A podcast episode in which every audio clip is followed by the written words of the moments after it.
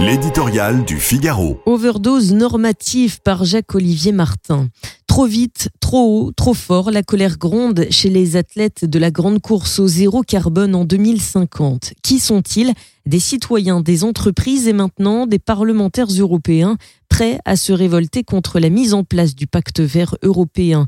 Ne nous méprenons pas, tous ou presque se préoccupent de sauver la planète, mais chaque nouveau texte proposé par la Commission pour y parvenir se traduit par de nouvelles contraintes, dépenses, habitudes qui les menacent, les irritent, les braquent. À trop agiter le chiffon vert, ils voient rouge. Face aux défis climatiques, Bruxelles est légitime à vouloir agir avec ambition, mais se doit aussi d'écouter les voix inquiètes celle par exemple de Carlos Tavares, le patron du géant automobile Stellantis, qui déclarait la semaine dernière au Figaro Brutalité est le mot qui convient pour décrire l'amplitude du changement qui nous est imposé dans un espace-temps très limité. Dans ce contexte, les 27 doivent avancer bien sûr, mais en tentant par tous les moyens de rechercher le juste équilibre entre vitesse de changement et capacité des entreprises et des citoyens à l'absorber.